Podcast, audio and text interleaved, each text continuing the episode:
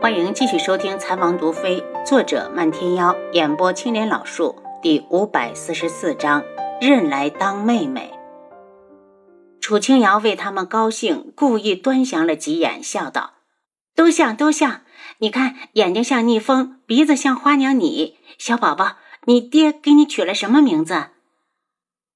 还没呢，不如大小姐帮着起一个。”花娘一脸笑容，眼睛一刻也不离开孩子。还是逆风起的好，他可是他的儿子。楚清瑶笑呵呵的道，然后指着奶粉对花娘道。这是奶粉，如果你的奶水不够，就给孩子用开水冲了喝。然后他一拍脑门，竟然忘了拿奶瓶了。他可真是糊涂。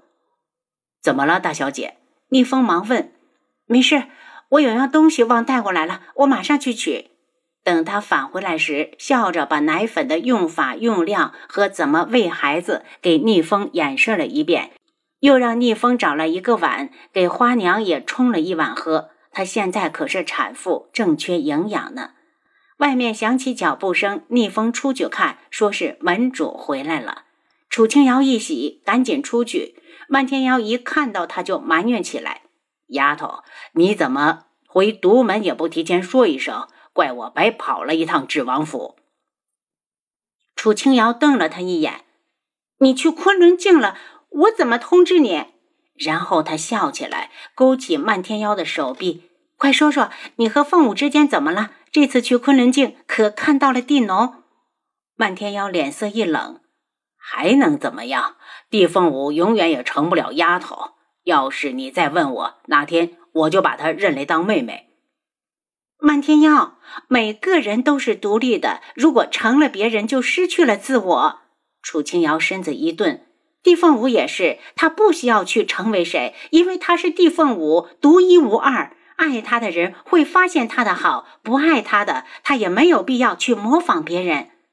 漫天妖有些不是滋味，丫头，我还没去看父亲，我先走了。走了几步，又道：“地凤舞跟我回来了。”啊！楚清瑶一愣，漫天妖已经走了，他赶紧去追。到了父亲那边，他和漫天妖一前一后的进屋，见轩辕志和地凤舞都在。地凤舞看到他们一起进来，眼神暗了一下。父亲，漫天妖担心楚清霄，走到窗前替他诊脉。为父没事，瑶儿放心。楚清霄笑着打量一眼地凤舞，越看越满意。凤舞，你回去见没见到地凤鸣？楚清瑶很担心地凤鸣。我们在路上就收到大哥的消息，他说靖主找我回去，很有可能要我参加两个月之后的选秀大会。地凤舞有些气愤，以前这样的事都只在昆仑镜的民间挑选，那就别回去了，还是留在独门安全。楚清瑶也是大惊，地凤舞点头，下意识的看向漫天妖。见他正好看过来，他心里一慌，还是坚定的迎上他的目光。门主，我可以留下吗？自然可以。漫天妖说完，自己都愣了下。什么时候这么好说话了？一定是因为父亲喜欢地凤舞，他才没反对。漫天妖，我记得吴上被押回来了，最后是怎么处理的？楚清瑶想到了这件事，交给南宫闲云了，好像一直被关着。他一手带起来的孩子，怕是舍不得杀。这事儿楚清霄知道，本来就是做内奸的，有什么舍不得的？漫天妖不屑的道：“如果他不是内奸，其实吴上那个人还是很不错的。”楚清瑶站起来：“我想小院院了，我想去看看他。”丫头，我漫天妖才一开口，轩辕志就将他按了下去。我的女人，我自己会陪。漫天妖气得脸都涨红了，对着外面恶狠狠的道。双牙，带大小姐去精巧部，闲杂人等给我拦下。感觉到地凤舞在看自己，他尴尬的收回目光。幺儿，你和凤舞跟我说说话。为父好些年没出去了，要是有什么高兴的事，跟我讲讲。楚清霄对地凤舞招手，让他坐到身边来。地凤舞笑着上前，捡一些有趣的事情，慢慢的说给他听。漫天妖冷着脸坐在一旁，也没有离开。楚清瑶和轩辕志到了精巧部，正好看到南宫苑在树下发呆。小苑苑，你是在想我吗？楚清瑶笑着上前捏了捏南宫苑的脸。南宫苑不满地退开，刚要说话，就看到了轩辕志，冷着脸道：“小姐，怎么把这个人带我们精巧部来了？他说话不算话，我不喜欢他。”小苑苑，本王那叫兵不厌诈。轩辕志学着楚清瑶的语气，南宫苑气得直炸毛，扬了扬脖子：“我现在可不怕你，你是我们独门的女婿，要是你敢欺负我，我就让小姐休了你。”轩辕志脸色一冷，双眼危险地眯起来。偏偏南宫苑理都没理他，拉着楚清瑶道：“小姐，你还什么时候走啊？下次带着我。过几天还是真要走。如果你父亲答应让你下山，我就带你。”楚清瑶的手又向他的脸上伸来，南宫苑腾的吓出，退出去好远。小苑苑，无上被关在哪里？小姐问他干什么？那个叛徒，我早就想杀他了。南宫苑一脸气愤，脸红脖子粗的。楚清瑶眼珠一转：“你想杀他？叛徒不杀，留着干嘛？”好像每次提到无上，南宫苑都特别的气愤。他关在哪儿了？带我过去。我准你杀了他，以泄心头之恨。”楚清瑶道。“我不去。”南宫苑往后缩了缩，比划一下干净的两手，“杀他我都嫌脏。”“如果我想见他呢？”楚清瑶说明来意，“我找无上有事，放心，我不会杀他。”他看得出来，南宫苑并不想让无上死。得到他的承诺，南宫苑这才把他带到关押无上的地方。房里和其他的弟子住的没什么区别，只是窗户被钉死了。房间的墙上镶着一颗不大的夜明珠，光线有点暗。吴尚看清来人是楚清瑶，紧张的站起来。吴尚，你想没想过，你为什么还能活着？他问。吴尚一脸红，低下头不肯说话。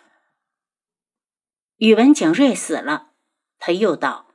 吴尚抬头，脸色有些苍白。“你杀的吗？”“另有其人。”楚清瑶道。“你一直觉得是童无救了你，可你忽略了他救你的目的。他只是想利用你，让你为他所用。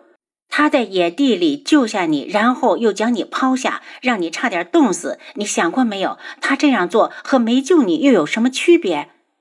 无尚的眼睛动了动，这个问题他从来就没有想过。他只记得童无救下他，然后用了苦肉计，让他被南宫闲云带走。以后的每一年，他都会收到童无的一封信，督促他好好学习精巧阁的技艺。